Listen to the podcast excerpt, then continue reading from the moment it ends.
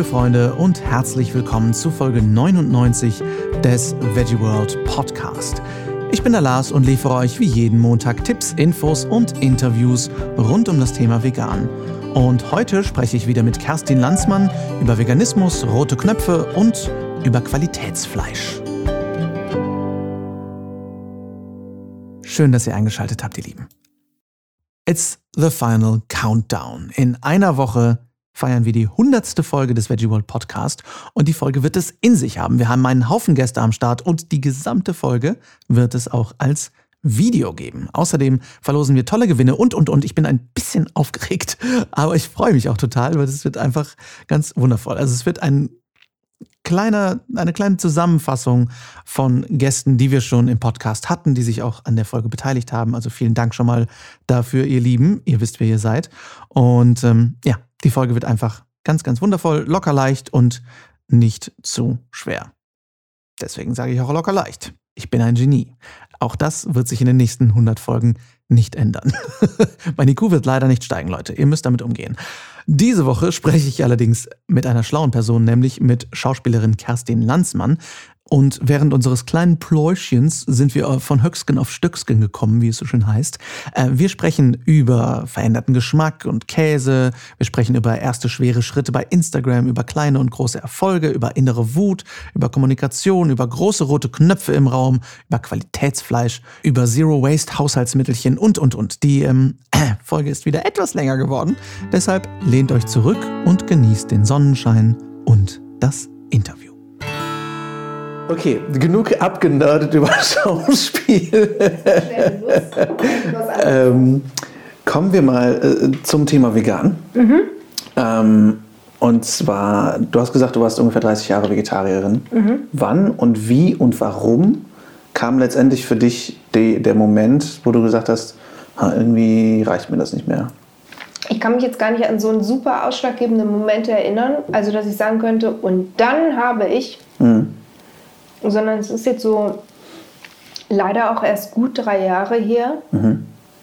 ähm, dass ich mir irgendwie dachte, nee, geht so nicht. Also diese ganze Milchkonsum ist ja eine mega Qual.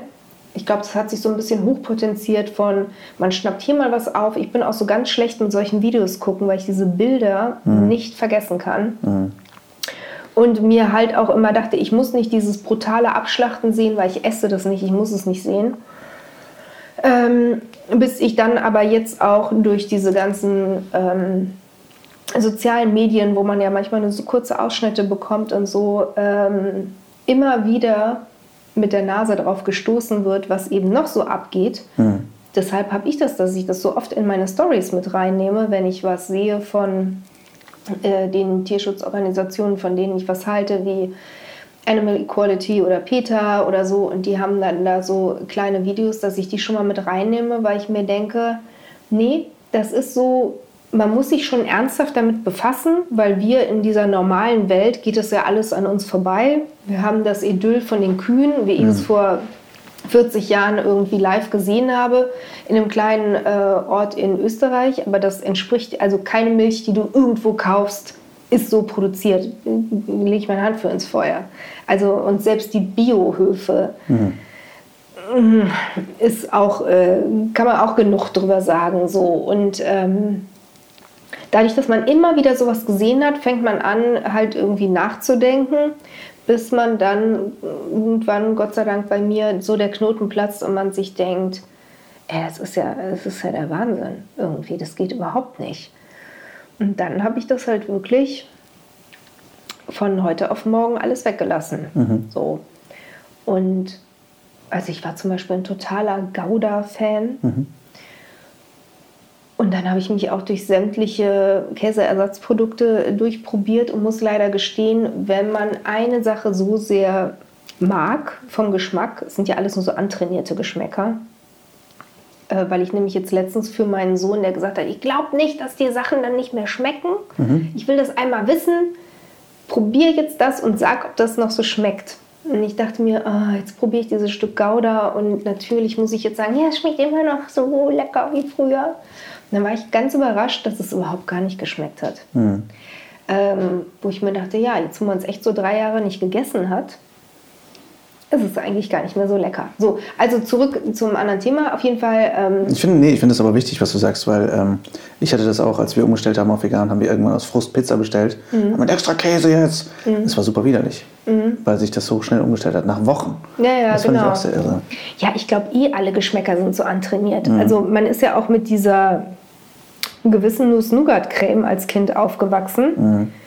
Und dann gab es ja immer die Nusspli und die Nutella-Fraktion. Mhm, mh, mh. So, und wenn dir einer gesagt hat, möchtest du Nutella-Brot und hat dir ein Nusspli-Brot gemacht, dann hat man ja das pure Kotzen gekriegt, weil man sich dachte, was ist das denn? Und all die Leute, die aber mit Nusspli immer aufgewachsen sind, und denen hast du dann Nutella-Brot äh, hingestellt, dann dachten sie, äh, ekelhaft, schmeckt überhaupt nicht. Also weil man halt so fixiert ist auf diesen einen Geschmack.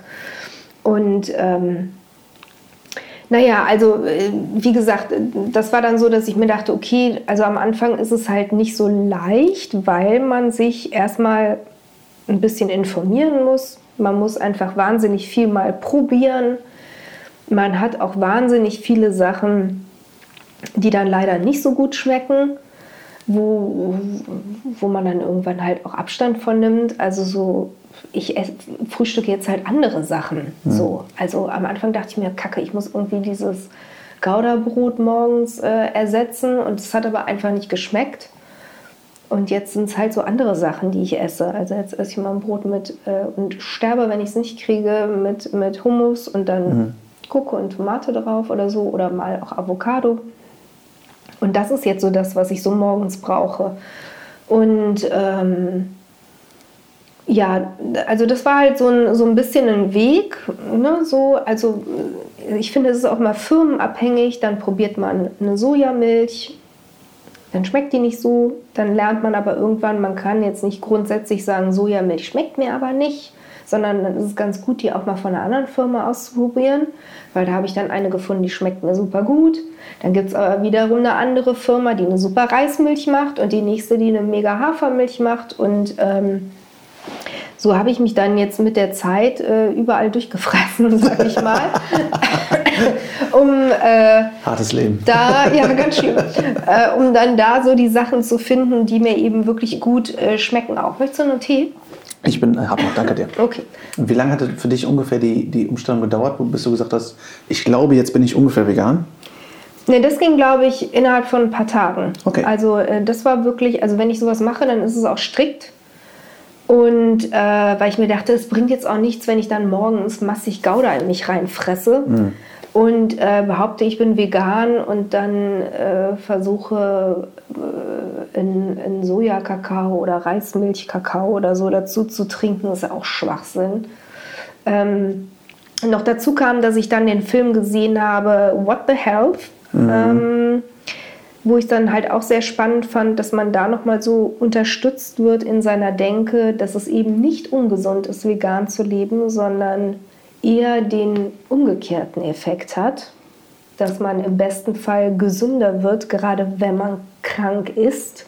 Also den Film kann ich wirklich nur jedem, jedem, jedem empfehlen, weil das sind keine schrecklichen Tierqualbilder, wo mhm. man durch muss und sich denkt, nee, das will ich alles nicht sehen, äh, sondern äh, da kann man, es geht auch gar nicht um vegan, sondern es geht um puren Egoismus.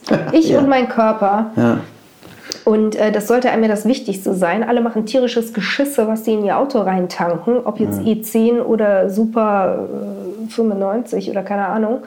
Ähm, aber was die so in ihren Körper reintanken, ja, da absolut. gucken so wenig Leute drauf. Das ist unglaublich. Ich fand auch bei What the Health hatte ich so die drei, ich habe letztens noch mal gesehen, ähm, drei Sachen, die mich echt immer wieder neu schockieren, ist zum einen einfach diese Abhängigkeit von Käse, mhm. dass Käse wirklich an denselben Rezeptoren andockt wie Heroin, mhm. was ich krass finde. Äh, dann, ähm, äh, weil du gerade sagtest, keine schlimmen Bilder. Es gibt ein schlimmes Bild in dem Film, wo die zeigen, wie einfach Eitergeschwüre aufgestochen werden so, bei der mh, Schlachtung. Stimmt. Ich dachte, so, oh Gott, dass wirklich so viel Eiter dabei ist, ist, ist ja auch schön.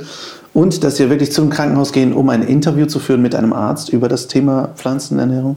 Und an der Krankenhaustür abgewiesen werden von der Marketingabteilung, die sagt, nee, tut mir leid, wir verdienen zu viel Geld mit den Operationen, wir mhm. können sie nicht vorlassen. Ja, dachte, wow, ne? das ist schon echt irre. Ja, der hat, also definitiv, ich habe den erst gesehen, als ich vegan war schon, aber ich finde auch, der Film ist absolut bahnbrechend, was so mhm. Informationsstand angeht. Und du hast jetzt aber nicht nur für dich gesagt, okay, ich lebe jetzt für mich vegan und das mache ich jetzt mal ganz still für mich, sondern gerade wenn man sich dein Instagram anschaut, ähm, du bist ja auch sehr sehr, sehr offen damit und zeigst sehr viel, mhm. bist da sehr aktiv, um, um diese Message zu verbreiten. Wie kam für dich diese, dieser Gedanke, dass du das irgendwie machen musst? Äh, du, ähm, also ich bin ja erst seit 2017 bei Instagram und hatte mhm. vorher so gar nichts mit diesen ganzen sozialen Medien. Das hat mich irgendwie mega abgenervt. Mhm. Äh, wahrscheinlich auch, weil ich eben dieses super öffentliche irgendwas schon mal hatte in meinem Leben, ja. dass ich das nicht so brauche. Und dann äh, ist es halt so, dass man so beruflich sich denkt, ha, ob man das vielleicht doch mal macht, weil es mhm. ja leider irgendwie inzwischen so ist, dass auch darauf geguckt wird. Sehr viel, ja. Äh, das finde ich übrigens sehr schade. So, jedenfalls habe ich es dann eben auch mal gemacht. In erster Linie habe ich es gemacht, weil ich bei meinem Freund immer so gerne die Tiervideos geguckt habe. Es gibt ja so lustige okay. Tiervideos, die ich dann auch so oft in meine Story reinnehme, weil ich mich kaputt lachen könnte über solche Sachen, die ich ganz entzückend finde. Und ich dachte, Mensch, mach dir doch mal einen eigenen Account. Ich brauche mal mein Handy. Und ähm, abends Stunden davor verbringen konnte, also mich mich selber einbremsen, um nicht von einem äh, Tiervideo, äh, wo was Lustiges passiert, ins nächste zu hüpfen. Ähm, naja, und dann dachte ich mir halt äh, mit Instagram, okay, äh, also das gucken halt Leute, die folgen dir, weil sie dich irgendwie gut finden. Ich äh, würde so gerne den Leuten, äh, also ich äh, tue mich noch ganz schwer damit, weil ich damit einfach nicht aufgewachsen bin, mhm. mich selber zu filmen und wunders, mhm. was da rein zu plappern ähm, kann ich irgendwie nicht gut. Ich tue mich auch so schwer damit, Leute, also weil wenn ich dann so ins Reden komme über das Vegane mit Leuten, die so gar keinen Kontakt dazu haben, dann äh, neige ich, glaube ich, dazu, sehr, sehr viel zu reden, weil ich so gerne denen sagen würde, wie gut es für sie wäre, wenn sie es doch wenigstens mal ausprobieren und wenigstens mal eine Zeit lang machen oder versuchen, 80 Prozent des Tages so zu gestalten. Und ähm, so, und dann dachte ich mir, das ist halt auch irgendwie leider, die Leute machen ja lieber dicht, als sich mit was zu beschäftigen, was mit Unannehmlichkeiten verbunden ist. Ähm, also was kann man irgendwie machen? Von daher versuche ich das immer so ein bisschen seicht einfließen zu lassen, weil ich halt so merke, jetzt so auch im, in meinem engen Umfeld, es gibt halt so ganz wenige, die sich auch sofort komplett vegan ernähren. Und aber dann so, die man so eher kriegt dadurch, dass man was, ähm, was zu essen zubereitet und vorsetzt, was dann doch lecker schmeckt. Ähm, dass man hier keine Milch hat und für die, die gerne Milchkaffee äh, trinken oder so Cappuccino oder was auch immer, wo ich dann sage, ich habe die, die, die und die Milch im mhm. Angebot. Und ähm, dann sage ich, guck mal hier, na ja, dann ließ die sich ja nicht aufschäumen, immer dieses blöde yeah. Luder. Dann gibt es aber jetzt Gott sei Dank äh, zum Beispiel, darf man sagen, von welcher ja, die Firma? Oatly von Barista. Oatly Barista mhm. Edition, die sich dann Ganz doch auf, ja. aufschäumen lässt. Ich trinke jetzt nur schwarzen Kaffee. Mhm. Äh, von daher war mir das immer egal. So, und jetzt ist es aber, dass eine Freundin tatsächlich sich jetzt immer wenigstens diese Milch holt mhm. und ihren Cappuccino so trinkt. Und ähm, also das sind dann so kleine Schritte, wo ich mir denke, ach, vielleicht muss man es den Leuten mal zeigen, mit so kleinen Sachen zwischendurch, weil die vielleicht nicht Lust haben, sich so groß und breit zu informieren und ähm, da sich nicht so mit beschäftigen. Aber wenn man vielleicht mal sowas sieht, dass man sagt, ey, hier, es gibt die und die, die lässt sich mega gut aufschäumen, probiert's mal aus, dann habe ich so ein bisschen die Hoffnung, dass es vielleicht ein paar mehr gibt, die es wenigstens mal ausprobieren. Mhm. So, weil wie gesagt, ich kann das verstehen. Es gibt viele Produkte, die schmecken einfach nicht. Und da ist es aber auch wiederum Geschmackssache. Mhm. Der eine liebt es, der eine ist auch Fleischesser und liebt diesen Ersatzkäse. Äh, Kenne ich auch Leute. Ähm, und ich bin Veganer und kann den nicht essen. Schmeckt für mich wie ein, keine Ahnung, wie ein alter Joghurtdeckel. Also ich mm. mir denke, boah.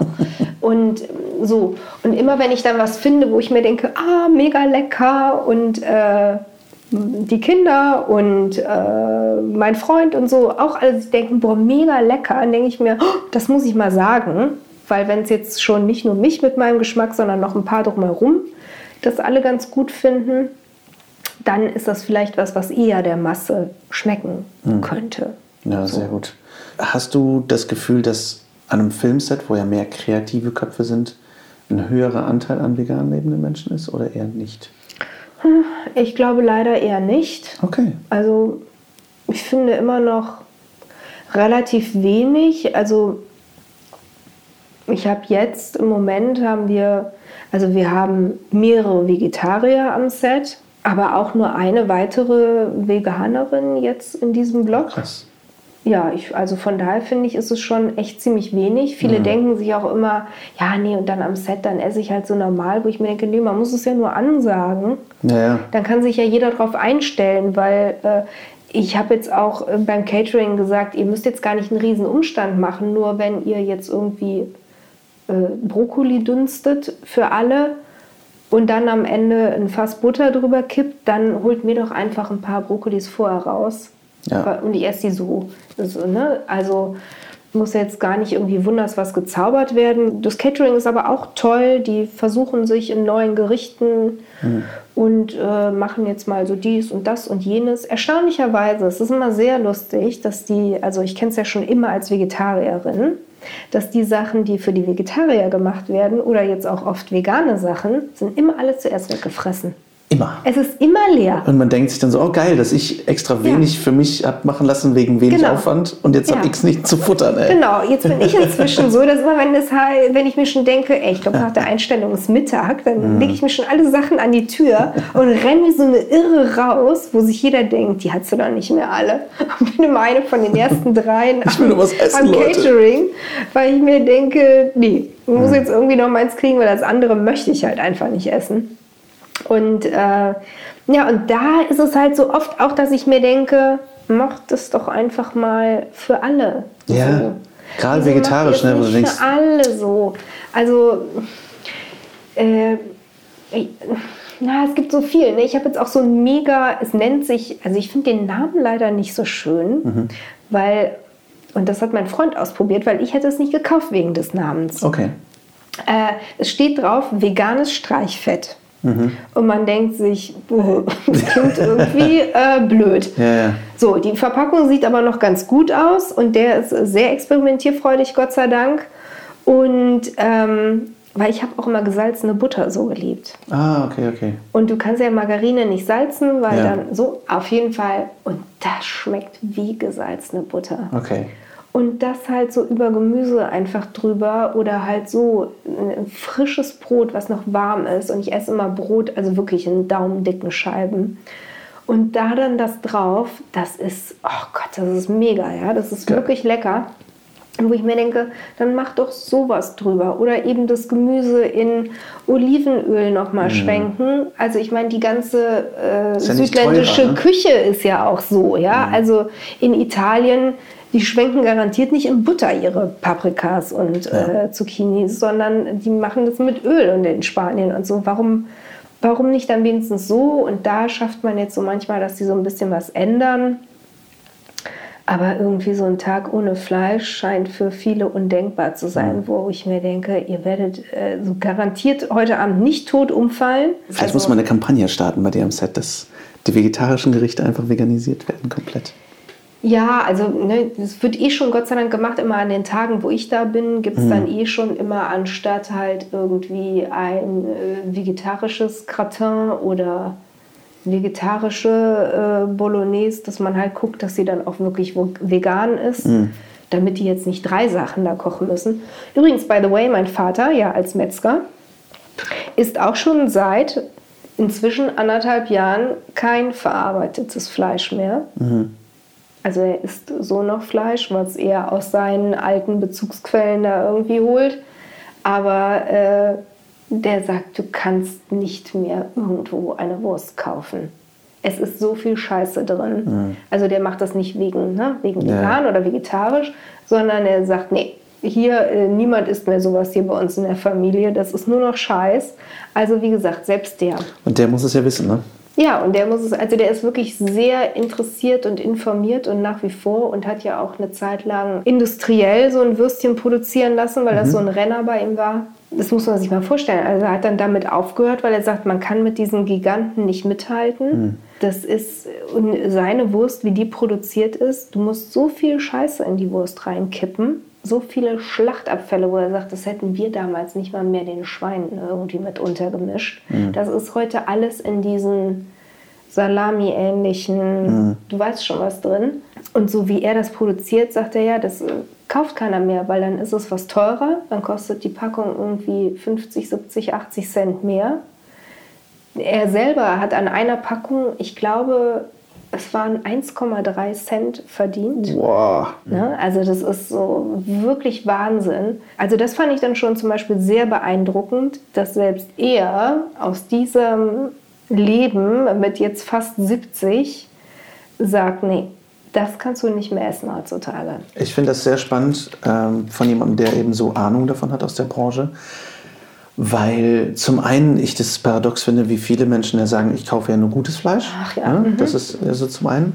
Und zum anderen, wo ich auch dann glaube, ich glaube, Metzger sind die Menschen, denen mehr Leute vertrauen als Psychologen. Ja. Also es sind ja immer Metzger des Vertrauens. Mhm. Also es ist ja keine, genau. es ist ja kein fremder Metzger. Es ist immer so, du, das war mein Trauzeuge und Metzger, mhm. so vom Gefühl ja. her. Ist auch ähm, so, ja. Und ähm, gleichzeitig aber eben die Realität, dass wir Deutschen weniger für Essen bezahlen als so ziemlich jedes andere Land in Europa mhm. ever. Ich war, ähm, ich synchronisiere momentan eine Serie in eine Kinderserie in Antwerpen mhm. und ähm, die, die habe ich auch mit der Regisseurin darüber ges gesprochen letztens, weil die auch meinte, die ist, die ist, die ist Deutsche, also in Deutschland geboren, ähm, aber meinte auch, wenn sie immer sie zu ihren Verwandten nach Deutschland fährt, die holt massenweise Essen und so Krams für ihre Verwandten, weil es hier einfach viel, viel billiger ist. Mhm. Und, und wenn ich dann höre, dass eine Packung 60, 70, 80 Cent mehr kostet mhm. und dass deswegen die Leute es schon nicht kaufen, denke ich auch, wollt ihr mich verarschen?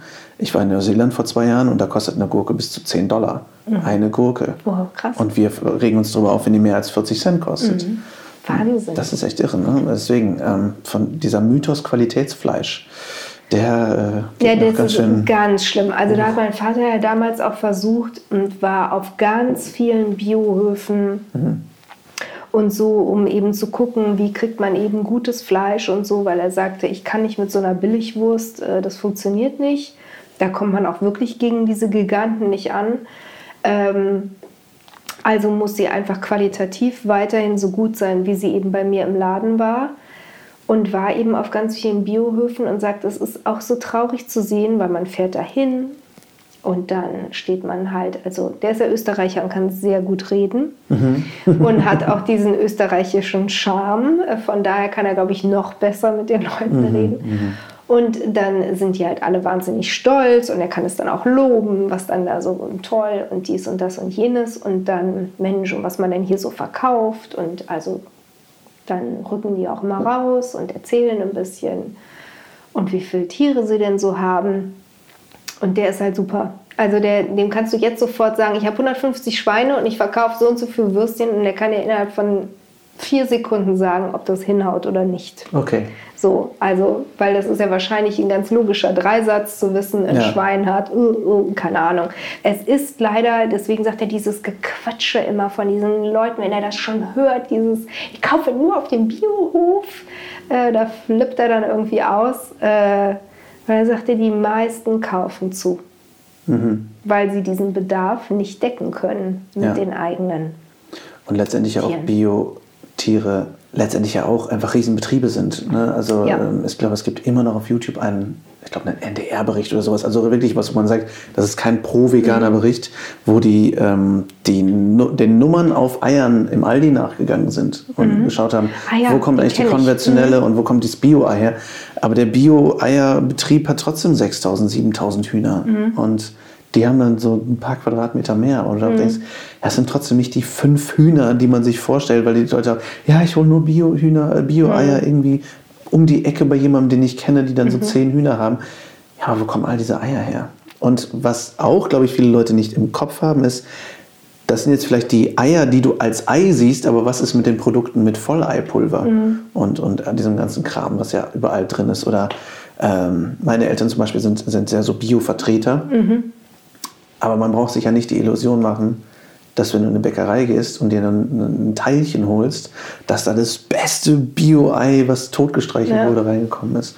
Und das finde ich eben auch ähm, ja, einfach sehr spannend, dass selbst jemand, der in der Fleischbranche arbeitet, sagt, das ist alles eigentlich nur eine Illusion, die wir mhm. uns machen. Ich möchte mit dir noch einmal über Öffentlichkeit reden, weil, weil zum Thema Instagram und so, mhm. aber weil, weil du es eben auch aus einer sehr einzigartigen Perspektive kennst. Wie gehst du jetzt mit Öffentlichkeit um? Weil ich finde, dass das Thema, das kann man nicht genug ansprechen, weil ich glaube, dass wir eine sehr schwieriges Verhältnis zur Öffentlichkeit entwickelt haben als Personen durch Instagram und durch Social Media, mhm. dadurch, dass wir anfangen, uns immer öffentlicher zu machen. Wie konntest du mit dir damit klarkommen und wie, wie kommst du jetzt damit klar? Weil wenn ich überlege, als ich deinen Namen allein gegoogelt habe und dann dachte, und dann ist hier ein Express und da und mhm. wie hält sie sich in Form? Der Traumbody, weißt du so, es ist, mhm. man wird so krass auf Äußerlichkeiten noch reduziert. Ich habe kaum, kaum ein Interview mit dir gefunden, wo über deine dein Handwerk gesprochen wird, weißt mhm. du? Ähm, wie gehst du damit um, mit dieser Oberflächlichkeit und, und wie hast du deinen Weg für dich dabei gefunden? Ähm, also man hat ja irgendwie, wie gesagt, so seine Erfahrungen damit gemacht und damals, wie gesagt, war ja ein wahnsinnig hohes äh, Presseinteresse immer da, mhm. wenn auch oft eher so ein ausnutzendes Interesse, was man dann zu spät erkannt hat. Und also es gibt x Schlagzeilen, die ach, worüber man sich so geärgert hat oder Interviews, wo man dann mit 18 ey, mit den Tränen in den Augen zu Hause sitzt, weil man mhm. sich denkt, ey, was steht da? Das habe ich so nie gesagt und oh, dann also äh, jetzt auch Sachen. Ich meine, heute kann ich drüber lachen, aber ich hatte glaube ich mal im Express auch eine Schlagzeile, riesengroß. Äh, Kerstin Landsmann sagt, Studenten sind alles Fachidioten. Das war natürlich super, weil Studenten und Hausfrauen meine äh, große äh, Zielgruppe ja damals waren und das eben so völlig aus dem Zusammenhang gerissen war. Und vor allem in diesem Interview ging es dann so gar nicht mehr darum, mhm. sondern um ganz andere Sachen, wo ich mir denke, das hat man irgendwie wo gesagt weil es war, glaube ich, Thema, dass ich ja eben nicht studiert habe und so und so und gesagt habe, nee, ich bin halt so ein praktischer Mensch und habe so alles mit Learning by Doing und dann habe ich, glaube ich, irgendwie sowas gesagt. Ich kann mich jetzt nach 20 Jahren nicht mehr erinnern, aber es hat sich halt so eingebrannt damals, dieses Erlebnis, hm. dass ich gesagt habe, ja, aber nur äh, manche Studenten sind dann aber, das heißt ja nicht, dass sie so mega schlau sind auf allen Gebieten, sondern sind ja manchmal ganz schöne Fachidioten und sind dann vielleicht super gebildet als tolle, tolle Physiker, tun sich aber ganz schön schwer damit, wenn man irgendwie äh, sagt, mach mal unten eine Maschine Wäsche an. Und so macht man dann seine Erfahrungen und fällt aber immer noch wieder damit auf die Schnauze, um es mal so zu sagen, weil du halt in einem Interview redest, Sachen redest, normal redest, mal einen Witz machst, mhm. der dir dann nachher irgendwie hintenrum reingedrückt wird mit irgendwas, weil man halt dann irgendwie merkt, boah, dass ein Großteil der Zeitschriften oder was auch immer es ist, einfach auf diese Effekthascherei nur aus ist.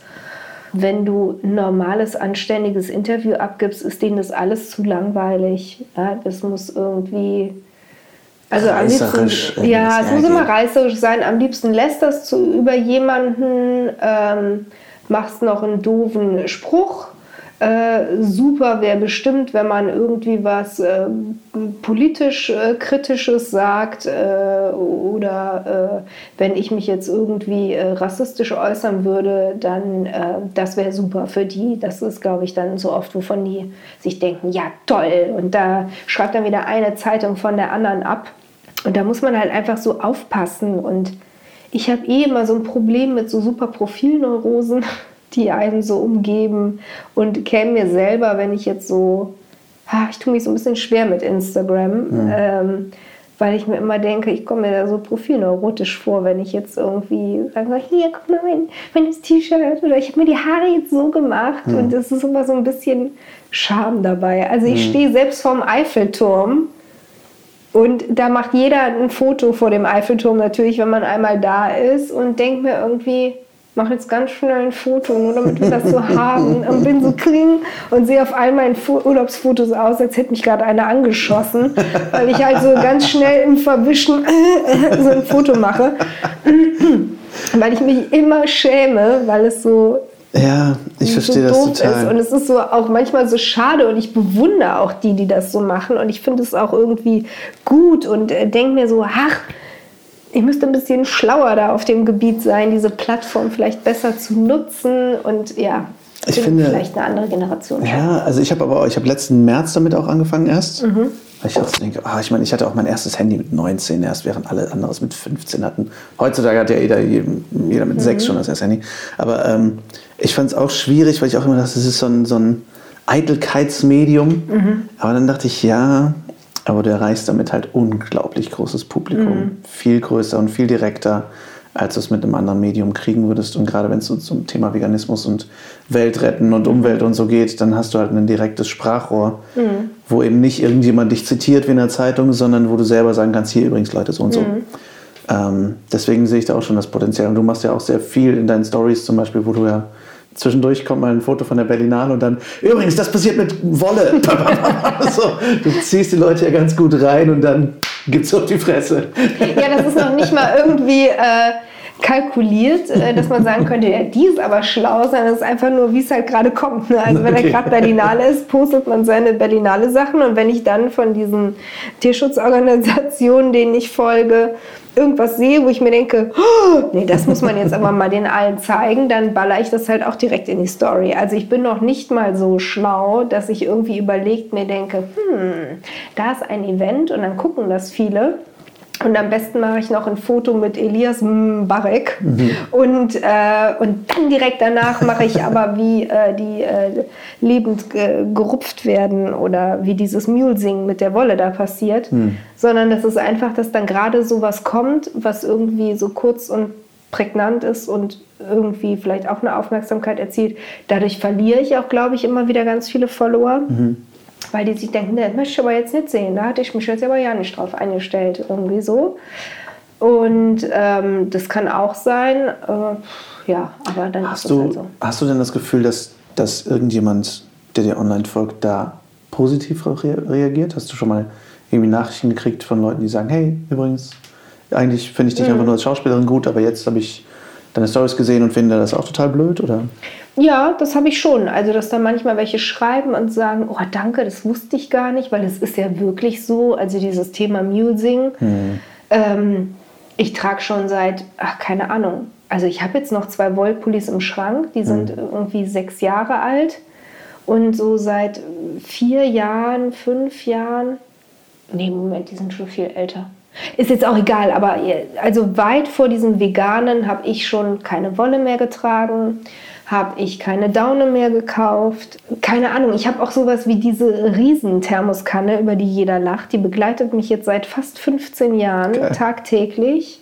Äh, weil ich mir denke, dieser Becherwahnsinn am Set oh. ist nicht zu ertragen. Also da war dieses Thema Coffee to go noch gar mm. nicht äh, so schlimm wie heutzutage. Aber weil ich mir dachte, nee, da habe ich meins, meine Kanne, mein Wasser, meinen Tee, meinen Becher. Mm das ist irgendwie 24 Stunden warm hier drin.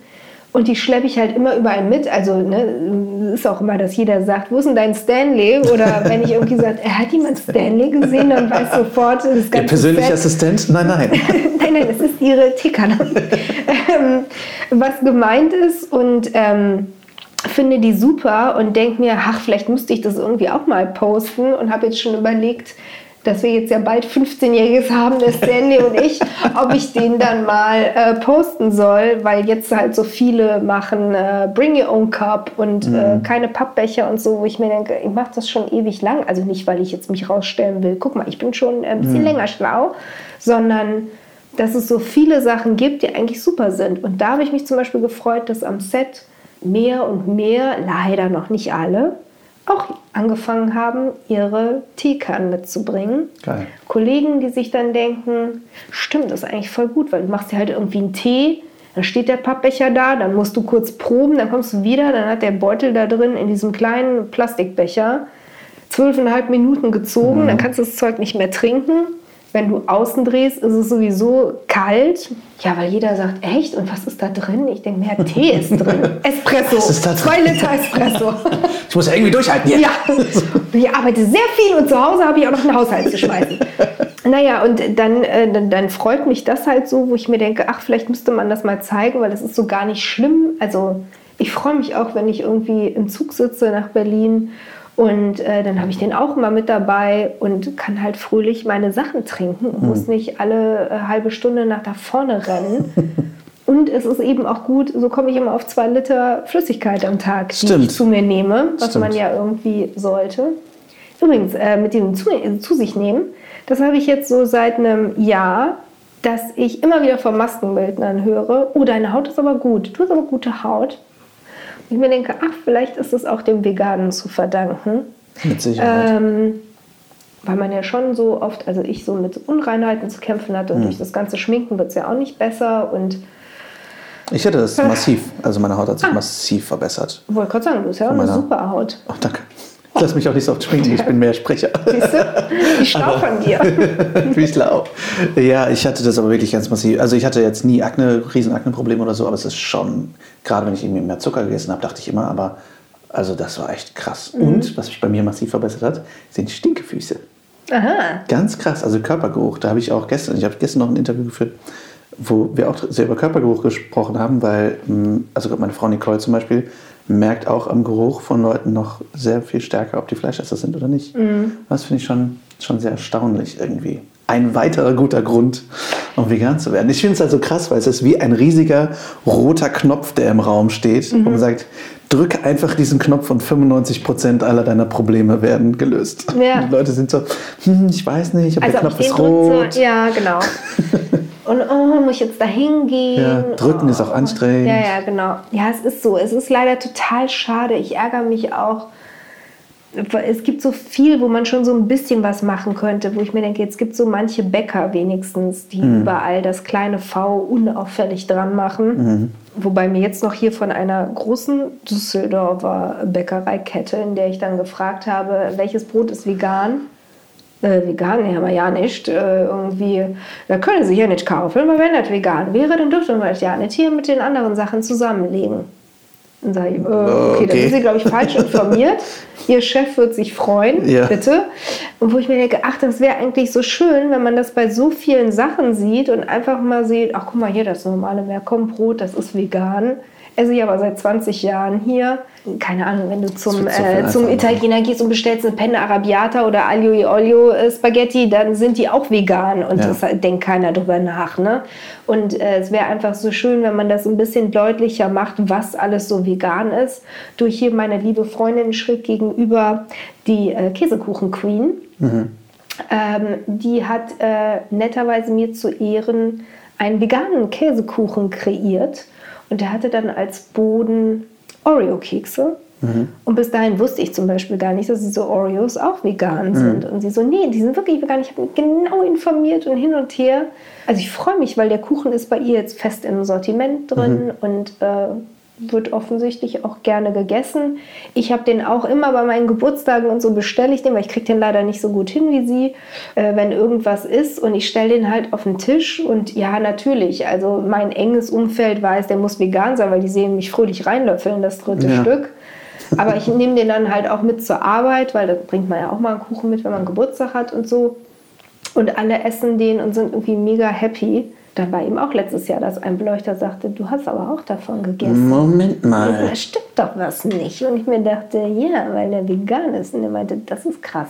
Man hat es nicht geschmeckt. Und es ist halt mit ganz vielen Sachen so, wenn man es nicht vorher weiß, schmeckt man es nicht. Ich habe ja auch so oft Kinder hier, dass die schon an veganen Würstchen gegessen haben, ohne das zu wissen. Oder veganes Eis von Ben Jerry's gibt es jetzt auch so Eis. Es gibt so ein Schoko, Super Double Bed King Size Fudge, keine Ahnung was. Das ist so lecker. Und das essen die dann eben auch und denken sich, boah, voll lecker und sehen nur Ben Jerry's und löffeln das irgendwie rein.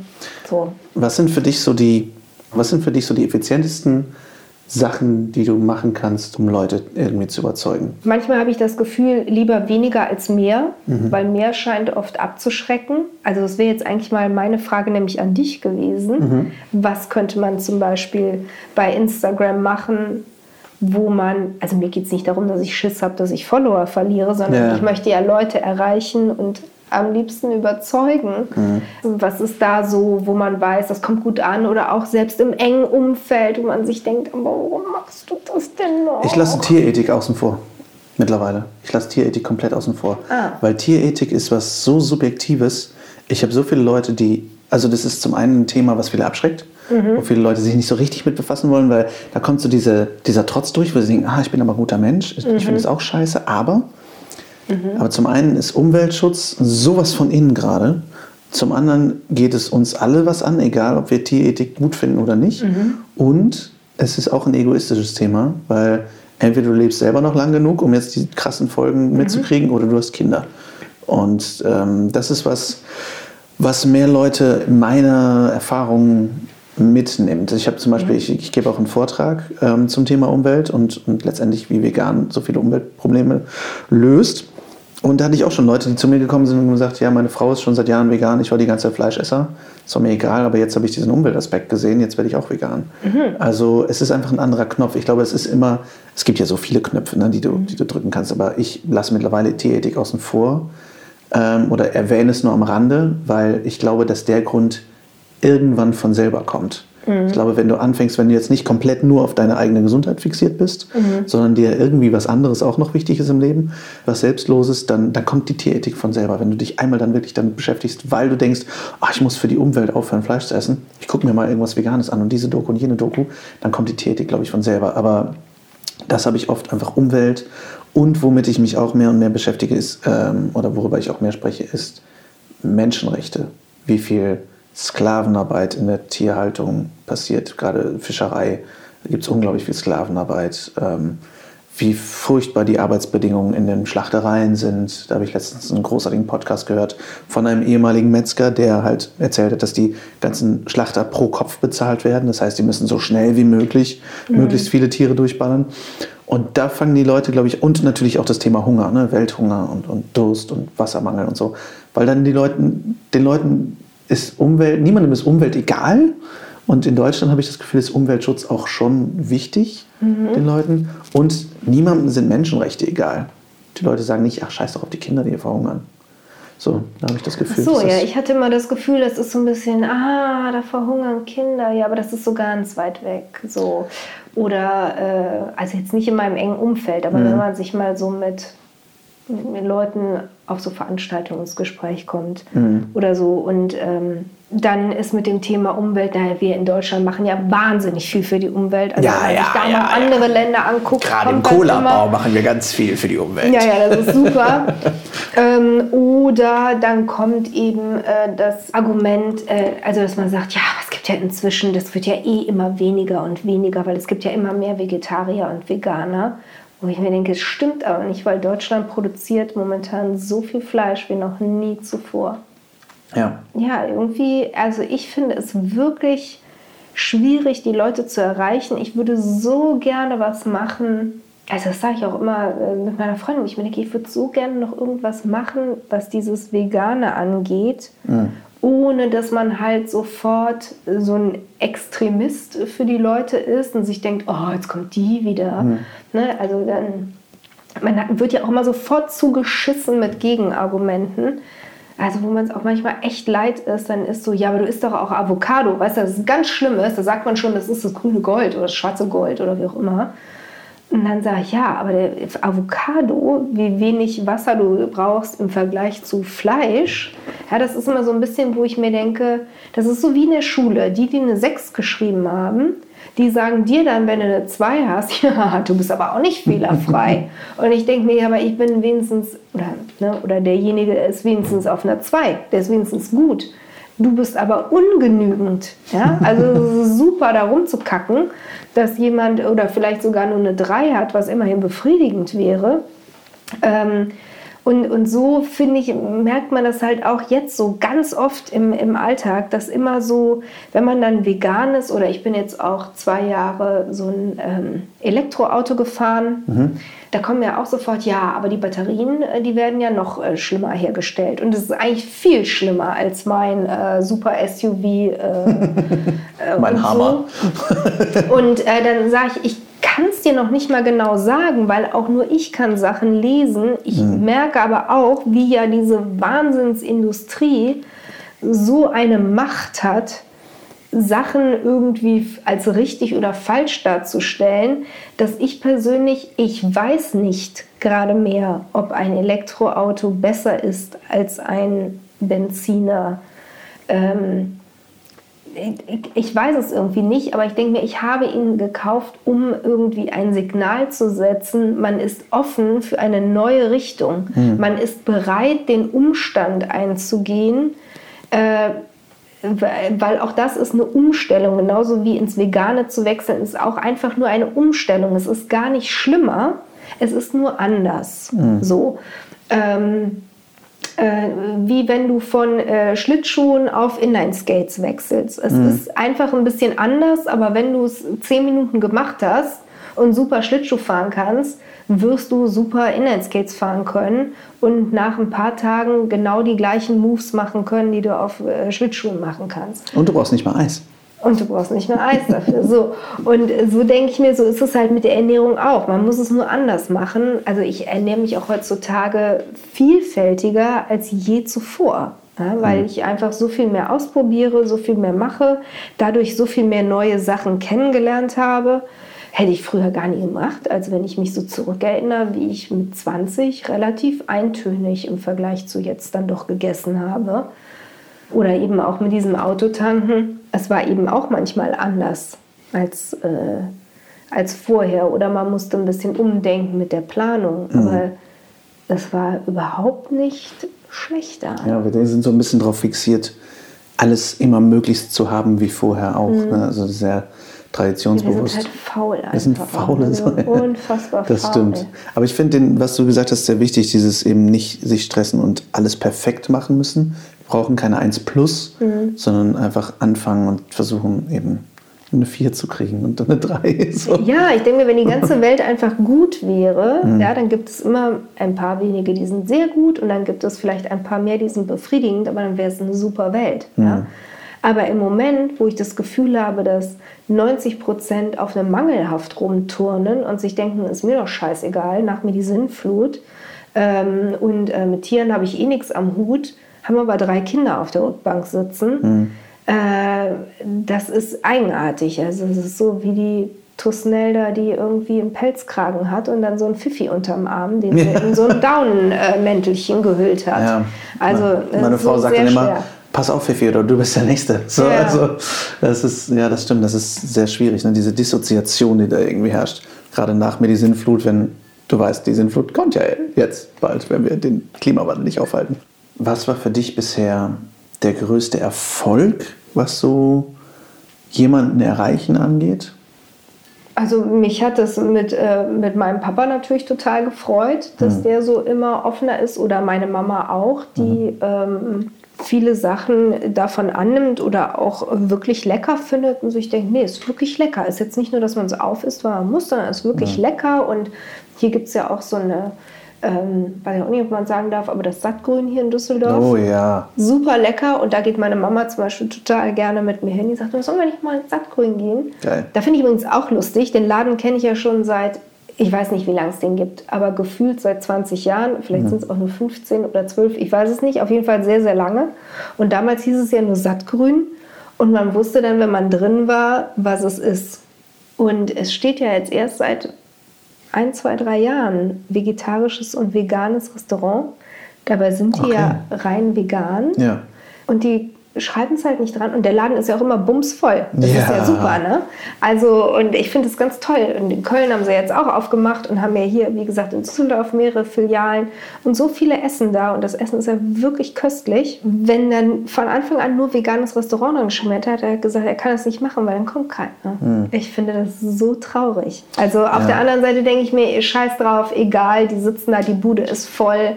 Da sitzen die Anzug-Heinis und die Takeltussis und alle sitzen so da und essen, denken sich, das ist aber lecker. Ja. Dann, wenn es halt so funktioniert, auch ja, gut. das ist sehr pfiffig eigentlich. Es ist auch, ich finde es auch schade, dass das dazu führt. Mhm. Und ich finde, es geht auch anders. Ähm, aber wir haben zum Beispiel gute Freunde, die in Monheim Mhm. ein äh, rein veganes Eiscafé aufgemacht haben, was ich übrigens sehr empfehlen kann. Ja, das Auf habe ich gesehen, nämlich. Ja, da möchte ich gerne mal. Und die haben es zum Beispiel nirgendwo. Also die haben draufstehen, alle, alles aus eigener handwerklicher Herstellung und rein natürlichen pflanzlichen Zutaten. Aber da steht nirgendwo vegan dran. Die haben halt in kleinen Buchstaben, aus welcher Pflanzenmilch die Eissorten sind. Und bei denen heißt es Schlagcreme und nicht Schlagsahne. Und die, die belügen niemanden und die informieren auch alle, aber da Ja. steht draußen nicht dran vegan. nee, weil Und kommt die da wieder keiner. Leute rennen denen die Bude ein. Die hatten zur Eröffnung jetzt, ähm, zur Eröffnung hatten die, glaube ich, 700 Gäste oder sowas. Wow. In einem, und das ist wirklich eine Seitenstraße in einem Kaff. Ne? Also, Mhm. Ja, ich kenn und Das ist echt krass, was da passiert. Und die haben so eine riesen Stammkundschaft, die kommen kaum hinterher. Das hätten die niemals, wenn die da fett vegan drauf geschrieben hätten. Nee, hätten. Mittlerweile wissen es halt viele, die Veganer wissen alle, dass es Ja. den Laden gibt natürlich. Aber das ist, äh, glaube ich, leider noch so die Strategie, die man hier und da fahren müsste, muss, Mhm. um, um groß rauszukommen. Und das ist aber echt erstaunlich. Und mit dem Sattgrün ja genauso, wo Mhm. du denkst, geil, den Leuten ist es letztendlich bums egal, ob das jetzt vegan ist oder nicht, Hauptsache es schmeckt halt gut. Mhm. Ja. Ja, und das ist es ja eben auch, ne? Also, und da gibt es ja Sachen, in Berlin gibt es dieses Brummy Bowl Donuts. Oh Gott. Mhm. Ein Laden des Teufels. Ja, lecker. Und das Schlimme ist, dass mein Freund, das ist übrigens auch so ein toller Erfolg, der ja auch aus so einem ganz normal aufgewachsen und natürlich Fleisch essen, also glaube ich auch einfach nie drüber nachgedacht so. Mhm. Und ähm, der sich eigentlich inzwischen fast hauptsächlich vegan ernährt. Aber das finde ich auch so toll, ja, dass der so, so offen ist und so blüht und hier mit so neuen Sachen ankommt und sagt, das probieren wir mal. Oder dann, weiß ich noch, hat er gesagt, ich habe hier ein Rezept für eine vegane Carbonara. Finde ich übrigens immer doof, wenn man das auch so nennt, weil es schmeckt halt meistens doch ein bisschen anders als das, was man so kennt. Ja, wobei es ist halt dieser Assoziationsfaktor, ne? Wenn, bevor du es irgendwie, also wir hatten es damals mit unserem Gyros, wir haben zwei Jahre einen Imbisswagen gehabt und haben Ah. äh, eine Gyros-Tasche verkauft. Mhm. Und da war es auch immer, warum nennt ihr das Syros? Weil Soja-Gyros. Ja, so, Mhm. sollen wir es Sojaschnetzel in einer Tasche nach Gyros-Art nennen? Weil dann ist der Titel so lang Mhm. Ja. und keine Sau weiß so richtig, was damit gemeint ist. Also ich verstehe das, dass man halt irgendwie so nennt, weil dann weckt man falsche Assoziationen Mhm. vielleicht bei einigen. Aber es ist schon auch einfacher. Ja, ja, es ist irgendwo einfach, irgendwo ist es dann aber schwer, den Carbonara-Liebhaber, der, Ja, äh, also da gibt es ja eh so eine Philosophie zu, wie Ja. sie wirklich äh, in Italien gemacht wird. Okay. Glaube ich, mit Ei und nämlich gar nicht äh, mit Sahne oder was, ich weiß es nicht genau. Auf Mhm. jeden Fall. Ähm, also, und dann habe ich das Rezept gelesen, dachte mir damals, also ist jetzt schon drei Jahre her, dachte mir, "Mm, hä, Räuchertofu mochte ich damals Mhm, nicht. Heute liebe ich das, aber ich war so, oh nee, brauchen wir gar nicht machen, da ist Räuchertofu drin. Und Sellerie mag ich auch überhaupt nicht gerne, brauchen wir gar nicht machen. Oder wir lassen es weg. Und dann ist eben bei uns der Knaller, also weil er sagt, nee, wenn wir ein Rezept machen, machen wir es so, wie es da steht. Weil ich bin ja immer so, dass ich mir denke, ach, ich mache heute mal das und dann gucke ich, hm, ah, da müssen jetzt äh, irgendwie Mandeln rein, habe ich gar nicht. Und irgendwie müssen wir Apfelmus auf die Art. Und dann, Das ist fast dasselbe. ja, ja. Und dann sagt er aber auch, äh, es ist irgendwie kein Wunder, dass es ehrlich gesagt nicht so gut schmeckt. Was hast du denn wieder alles ausgetauscht? Und ich dachte mir, ja Gott, also irgendwie. Ich weiß gar nicht, warum du dich so anstellst. Dieser Mandelkuchen ohne Mandeln mit Ja, Apfelmus. Ohne Mandeln, dafür Apfelmus drin und genau ein gleich. bisschen Sojahack. Ist doch schön herzhaft. Ich finde, das schmeckt ganz gut. Also, so, und ähm, naja, also und dann haben wir das eben auch gemacht. Er sagte, nee, wir machen das jetzt, ich habe da Hunger drauf, ich will das jetzt machen und äh, zur Seite, ich mache es. und äh, ach, das hat dann sensationell geschmeckt. Und so. Also das, ähm, wie gesagt, wenn man so nur auf die einzelnen Sachen guckt, wo man sich dann manchmal denkt, nee, Ja, das muss man stimmt. dann doch mal in der Kombination probieren. Und so war das nämlich mit diesen Donuts, weil da, da Ah. wollte ich eigentlich hin. Da wollte er dann unbedingt mal mit dem hier hin, weil er sagt, es gibt einen veganen Donutladen und ich mag aber gar keine Donuts. mochte ich damals schon beim Schüleraustausch in Amerika nicht, obwohl mhm. man sich irgendwie dachte, ah, ist doch geil, irgendwie die Simpsons und so, man muss doch Donuts essen und voller Freude hin und dachte mir, boah, scheiße, schmeckt überhaupt nicht. So, und dann dachte ich mir, gut, dann Donut, Donut, dann essen wir jetzt halt mal diesen Donut und waren in diesem Laden drin. Da war ich schon verzückt wegen dieser Einrichtung. Das war, oh, die haben mal süß eingerichtet. Dann, aber Donuts mag ich nicht. Bitte such du dir einen aus. Ich kann ja mal probieren. und äh, jetzt bin ich total süchtig nach diesen Donuts. Hat er welche abgekriegt überhaupt? Ja, es war so ein bisschen, dass ich dachte, du kannst ja mal beißen. Und ich, hm, nimm, nimm. Na gut, geht. Gebissen dachte mir, ja, geht eigentlich ganz gut. Und dann, äh, ich beiß nochmal, ich beiß nochmal und dann sah ich ihn schon wieder zur Theke stiefeln, weil ich glaube, war schon irgendwie alles klar. Und als er dann wiederkam, war auch schon so hm, Backen voll, Teller leer. Und ich dachte mir, lecker. Und jetzt so oft, dass ich mir denke, ach, können wir kurz den, den Schlenker irgendwie da machen, dann könnte ich da noch so einen Donut mitnehmen. Großartig. Ja, das ist wirklich ein saugefährlicher Laden. Ich habe da glücklicherweise erst zweimal gegessen. Aber weil ich denke, also Donuts sind halt auch einfach mal 400 Milliarden Kalorien in einem mhm. Donut. Und ähm, ja, aber du scheinst ja einfach so wegzustecken.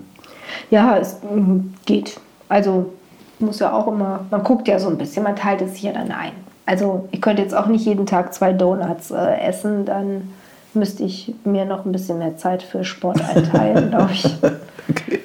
Gibt es etwas, was dich in letzter Zeit irgendwie inspiriert hat oder motiviert hat? Also inspiriert und motiviert eigentlich so relativ viel. Also es gibt zum Beispiel liebe Freunde von mir, die Clelia Sator und der Alexander. Ah, die habe ich am Samstag interviewt, die Clelia, ah, habe ich sie kennengelernt. Ja. The Planters, ja. ja. Und ähm, die macht ja ganz hervorragende Sachen und äh, tolle Ideen und, und Neuigkeiten, wo ich immer denke, ach schön und auch wenn so Kleinigkeiten sind, wo man sich jetzt denkt, ah, wie dieses verschöner dein Viertel mit Blumen, wo ich mhm. mir denke, ach, das haben wir auch schon alle gemacht hier um die Ecke, äh, mhm. aber so vor Jahren und ohne irgendwie diesen Hintergrund oder als ich noch draußen gewohnt habe auf diesem Bauernhof an der holländischen Grenze. Wo an der holländischen Grenze hast du gewohnt? Äh, Erkelenz. Ach, okay. okay. Mhm. Ich habe in Xanten gewohnt eine Zeit lang. Ach so. Äh, deswegen kenne ich wieder okay, aus. Okay, dann kennt man diese Ecke. Und dann sind da halt auch mal diese Bäume und drumherum ist nur so ein bisschen grün. Ich mhm. dachte mir, ah, ich hau jetzt die ganzen äh, Zwiebeln, die ich mhm. habe, von diesen ganzen Blümchen, ähm, die haue ich da jetzt einfach in die Erde. Mal gucken, vielleicht ist ja nächstes Jahr schön. Und dann war es eben irgendwie total hübsch im Frühling mhm. und so. Und äh, also wenn es auch nur so Kleinigkeiten sind oder wie man super Putzmittel herstellt und so. Also das finde ich so wahnsinnig inspirierend. Oder mhm durch sie bin ich dann zum Beispiel darauf gekommen, Waschnüsse zu benutzen, mhm. weil ich auch so typisch deutsch dachte, eine Waschnuss, eine indische Waschnuss, wie soll es denn schon gehen? Funktioniert doch nicht. Und dann dachte ich mir zwar immer so, Mensch, die Inder haben immer so toll farbenfrohe Sachen an und wenn die weiße Hemden anhaben, sind die ja immer blitzweiß. Vielleicht ist doch irgendwas dran. Und ähm, naja, und weil sie das eben gemacht hat, habe ich das eben auch ausprobiert und äh, es klappt super mit den Waschnüssen. Vor allem, ich benutze seit ungefähr, keine Ahnung, 25 Jahren keinen Weichspüler, weil man damals schon irgendwann in der Schule gelernt hat, dass das ganz scheiße ist für die Umwelt. Und äh, jetzt ist die Wäsche aber wieder so, als hätte man Weichspüler benutzt, mhm. wenn man diese Waschnüsse nimmt. Also super interessant. Hm, da habe ich einen äh, regionalen Tipp noch für dich. Oh. Äh, Kastanien. Ach. Weil äh, das benutzen wir mittlerweile, weil ähm, Waschnüsse leider so geboomt sind in der westlichen Welt, dass die Inder keine Waschnüsse mehr hatten. Oh nein. Das heißt, die Inder fangen jetzt an, reguläres Persil, Wasch zu, Persil kaufen. zu kaufen, weil die, oh. Weste, die Westler denen die ganzen Waschnüsse wegkaufen. Ähm, das ist ganz spannend, weil wir haben auch eine Zeit lang Waschnüsse mhm. gekauft, weil, weil meine Frau Nicole beschäftigt sich natürlich mit viel mehr Sachen als ich noch. Und die, die hat damit angefangen, meinte, oh, das ist total geil mit den Waschnüssen, bis sie das dann gelesen hat und meinte irgendwie, Scheiße mit der Scheiße. Ja, denke ich mir jetzt ähm, auch aber seitdem, Scheiße. Aber wir haben es zum Beispiel, wir haben es eine Zeit lang mit Efeu gemacht, was auch gut funktioniert, weil Efeu auch so einen Seifenstoff extrahiert irgendwie. Okay. Aber eben äh, Kastanien sind noch geiler, weil Kastanien kannst du halt auch einfach lagern. Ja. Und äh, das lässt sich auch super einfach ein Waschmittel rausmachen. Und wie und machst halt du das? Hier.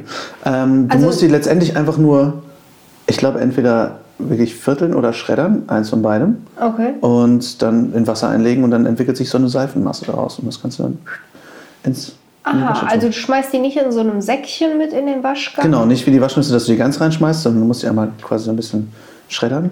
Aber ähm, Aha, und dann quasi so ein Sud daraus. Genau, äh, ja. Aber mich dann nochmal genau fragen, wie ihr ja, das macht. Kannst, genau, äh, kannst du gerne nochmal äh, nachfragen. Ja. Ähm, weil ich bin ja nicht ganz im Thema, aber äh, meine Frau schon. Ähm, weil wir dann auch gesagt haben, ja, irgendwie, weil es, auch da geht es natürlich nicht darum, alles irgendwie richtig zu machen, sondern irgendwie halt dann auch, dass mit dem Vegan halt nicht aufhört. Ne? Dass mhm. wir sagen, okay, irgendwie ist schon geil mit Waschnüssen. Ja, es wäre noch geiler, wenn wir zum einen den Indern ihre Waschnüsse lassen mhm. und zum anderen halt, es ist halt regional wieder. Ne? Es muss nicht transportiert werden. Mhm. Genauso wie wir damals so, als ich erfahren habe, dass Leinsamen quasi die gleichen Nährstoffe haben wie Chiasamen. Mhm. Und dann denkst, äh, ja, Leinsamen kann man ja. halt dann hier kaufen. So. Aber das ähm, fand ich nur ganz, nur als kleinen Einwurf gerade, fand ich nämlich ganz spannend. Ja, aber das ist super. Das sind immer so die Sachen und da freue ich mich dann auch immer über so eine Kritik, dass wenn ich irgendwie sage, ha, ich wasche irgendwie ganz toll mit Waschnüssen und einer sagt mir dann, so wie du jetzt gerade, ja, das ist leider irgendwie doof, aber, aber du kannst es so machen, das finde ich immer super. Mhm. Ähm, als wenn dann nur Leute sagen, ja, jetzt haben die Inder keine Waschnüsse ja, mehr wegen euch. Genau. Und ich denke mir, ja gut. Deswegen wasche ich weißer mit Persil. Ja, genau. Das ist viel besser, wir kippen diese Tonnen von Chemie ins Abwasser. Genau. Das ist auf jeden Fall der bessere Weg. ähm, nee, das finde ich super. Also ähm, da muss man halt immer so ein bisschen gucken und hm. da würde ich ganz gerne irgendwie, ähm, dass ich mir denke, ach, also es ist jetzt nicht, dass ich davon träume, Bloggerin zu werden. Ich wüsste gar nicht, wie es geht. Mhm. Also Blog, ich dachte auch am Anfang mal ein Blog. Notizblog und dachte mir, ist ja schön, wenn wie einer sowas die Leute schreibt, das unter die Leute? Wie kriegt, wie kriegt das jeder mit? und sind nicht bald Eselsohren drin? Nee, und ähm, naja, also irgendwie, wo ich mir denke, ja, das sind so kleine nette Hinweise, wo man das mal so relativ äh, schnell kurz sehen kann. Also ich putze auch schon seit Jahren mit Essig, weil es gibt einfach nichts Besseres gegen Kalk als mhm. äh, Essig oder Zitrone.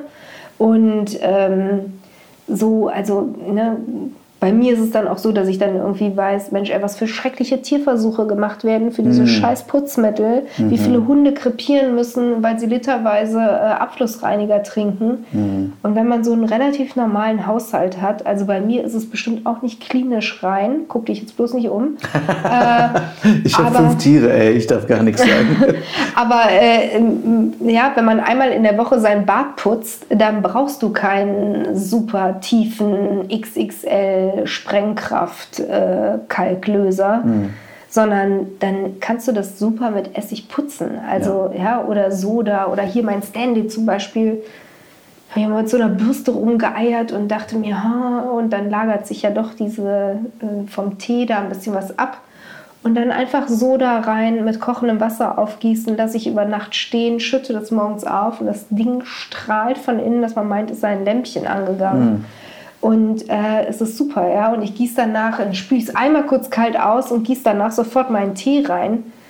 Wo ich mir denke, wenn ich das jetzt chemisch machen würde, hätte ich das Gefühl, ich müsste erstmal 27 Mal kochendes Wasser da rein Boah, ja. und wieder raus, um diese Chemie da rauszukriegen. Damit man sich nicht vergiftet. Mhm. Voll. Ich habe einen äh, Sprecherkollegen, der hat sich vorletztes Jahr, hat er aus Versehen äh, aus einem Glas, wo noch ein kleines bisschen Geschirrspülreiniger hm. drin war, getrunken und hat sich erstmal für drei Wochen die Stimme kaputt gemacht. Ach, da merkt man dann auch, wie natürlich unsere mhm. klassischen Reinigungsmittel sind. Ja. Ja, deswegen, das ist halt echt, also das ist so der Wahnsinn, wo ich mir denke, man kann es mit so vielen kleinen Sachen mhm. schon irgendwie machen und hinkriegen, dass man so ein bisschen einen Beitrag leistet. Also und mhm. wenn jeder so mal immer wieder überlegen würde und deshalb fände ich es halt so gut, wenn man mit so einer normalen Seite, wie meine jetzt ist, wo man was sieht, was einen interessiert, und äh, auch mal was Lustiges sieht, aber eben auch so eine kurze Info bekommt. Ich will auch keinen schockieren mit den Bildern mhm. oder beleidigen oder so, sondern habe einfach so die Hoffnung, dass wenn man irgendwie also ich freue mich ja auch, wenn ich von Leuten, die ich jetzt irgendwie cool finde oder toll finde, wenn die mir halt sagen, kannst super mit Waschnüssen waschen, das ist echt mega, ist ja dann auch immer was anderes, als wenn man das von jemandem gesagt kriegt, den man jetzt schon auf 10 Kilometer total mhm. abstoßend mhm. findet. Mhm. Und da versuche ich jetzt mal irgendwie ein bisschen sowas einfließen zu lassen, dass man sich nicht nur darauf spezialisiert und das auch nicht so ein, so ein Hauptberuf wird, irgendwie so einen Blog zu führen oder das zu machen. Aber ich würde mich so freuen, wenn man mal so einen kleinen Tipp raushauen kann, den man so selber entdeckt hat, mhm. der ja schon irgendwie ganz viel bewirken kann. Also Voll, ja. Ja, ich finde, das gibt dir auch als Schauspielerin noch mal mehr Integrität. Also ich finde, mhm. ich persönlich habe immer das Empfinden, zum Beispiel jetzt bei The Planters, mhm. ich habe von den beiden noch außer den Alexander vielleicht mal irgendwo. Ich habe den beiden noch nie aktiv in irgendeinem Film gesehen, aber ich mhm. weiß, wenn ich ihn jetzt sehen würde, würde ich denken, ah, die finde ich aber geil. Mhm. Weil ich weiß, das sind gute Menschen, so die ja. setzen sich ein. Äh, wenn ich das Gefühl habe, okay, der Schauspieler ist aber ins, insgeheim Arschloch, mhm. dann gucke ich von dem ja auch ungern noch irgendwie, also ich weiß nicht, ich kann dann ja, ja. so ein bisschen schlechter irgendwie abschalten, weil ich sage, ja, ich auch. ja ist irgendwie so. ein super mhm. Schauspieler, aber ist halt eigentlich ein Arschloch, der, genau. der Frauen schlägt oder so. Also dann finde ich das einfach nicht gut. Ähm, ja, deswegen finde ich das auch eine super Sache. Ähm, aber was du gerade sagst mit dem Frauschlagen, mich fragen ja so viele, hm, wie hast du das denn gemacht so mit der Umstellung? oder so, wo ich mir denke, es ist eigentlich so klar. Also es ist so, wie wenn ich wüsste, dass mein Nachbar, mit dem ich immer wieder Grillfest, also jetzt in dem Fall ist es hier nicht mein direkter Nachbar, mhm. aber wenn es jetzt mein Nachbar wäre, mit dem ich immer wieder schön plauder und im Sommer grillt man zusammen und hat Spaß und ich kriege dann raus, der hat im Keller irgendein Kind, was er ständig missbraucht, ja, dann wäre das ja selbstverständlich, dass erstens ich sicherlich nicht mehr mit dem Menschen grillen würde, sondern dem höchstwahrscheinlich eins auf die Schnauze hauen würde und gucken würde, wie ich dieses Kind da rauskriege. Mhm. Ähm, und so ist es halt auch, dass ich mir denke, Mensch, so müssen wir doch auch mit diesen Sachen sein, dass wenn wir wissen, dass etwas so schlimm produziert ist oder so ein starkes Leid dahinter ist, dass die Leute da so ganz schwer diesen Sprung hinkriegen zu sagen, nee, das will ich nicht mehr. Auch wenn ich mit dem Nachbarn super Spaß hätte, ja. Also mhm. äh, man weiß es ja nicht. Ne? Ist halt also, ein netter Kinderschänder. Ja, so, ne? Aber der ist wirklich immer lustig. Und Aber Witze gute Witze macht er. Also wenn er Kinderwitze macht, dann lüge ich auf den Boden.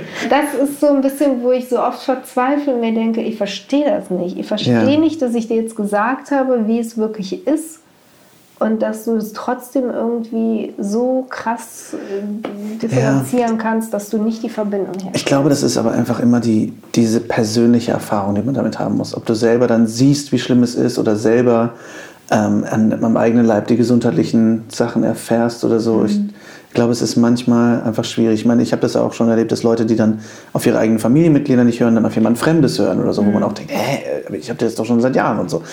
Aber ich glaube, das ist, ja, das ist einfach das Ding, der Leidensdruck muss hoch genug sein, damit mhm. wir das selber irgendwie erfahren. Aber letztendlich kann man doch schon sehr viel bewegen. Und ja. Ich komme zu meiner letzten Frage. Ja. Was ist dein momentanes Lieblingsessen? Also bei warmen Essen.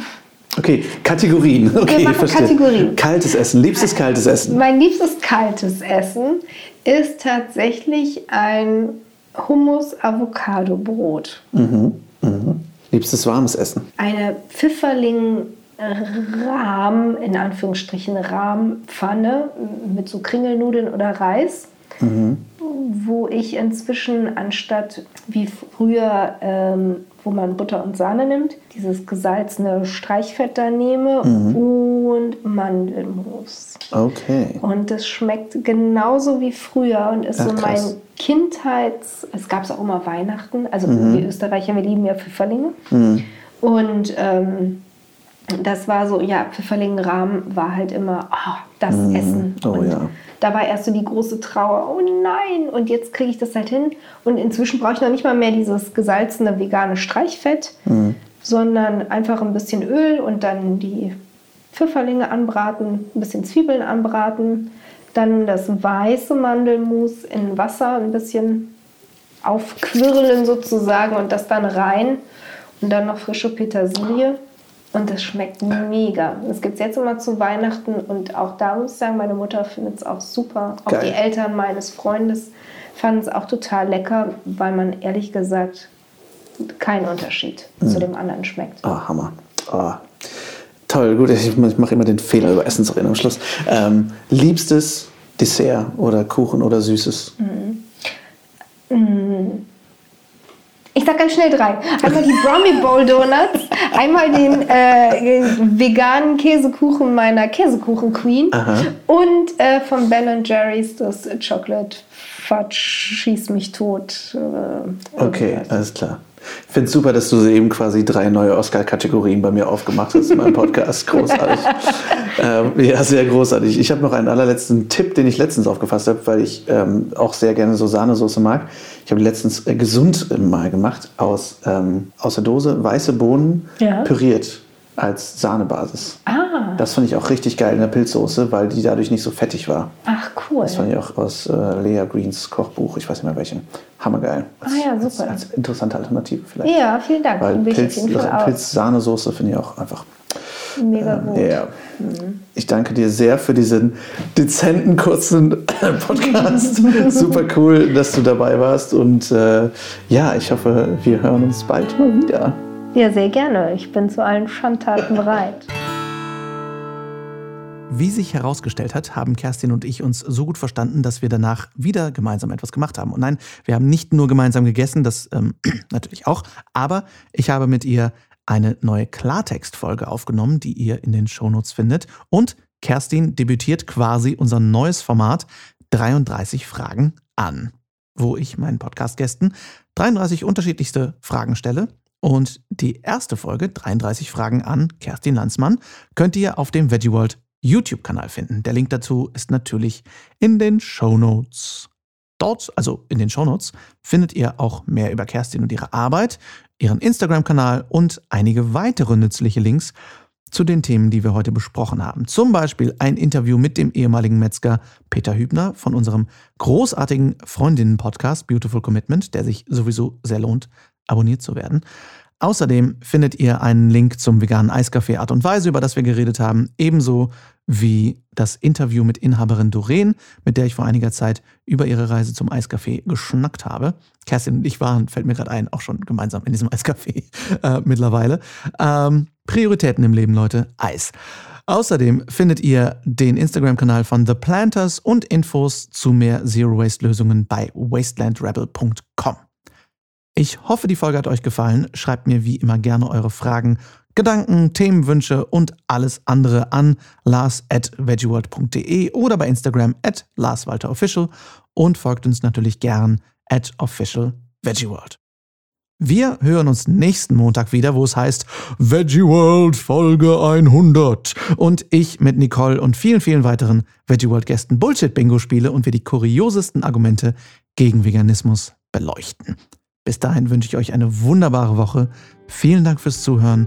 Vielen Dank für 100 Folgen. Loyalität, Zuhören, dabei bleiben und Welt verändern. Ihr seid die allerbesten. Ganz herzlichen Dank und bis nächsten Montag. Ciao, ciao.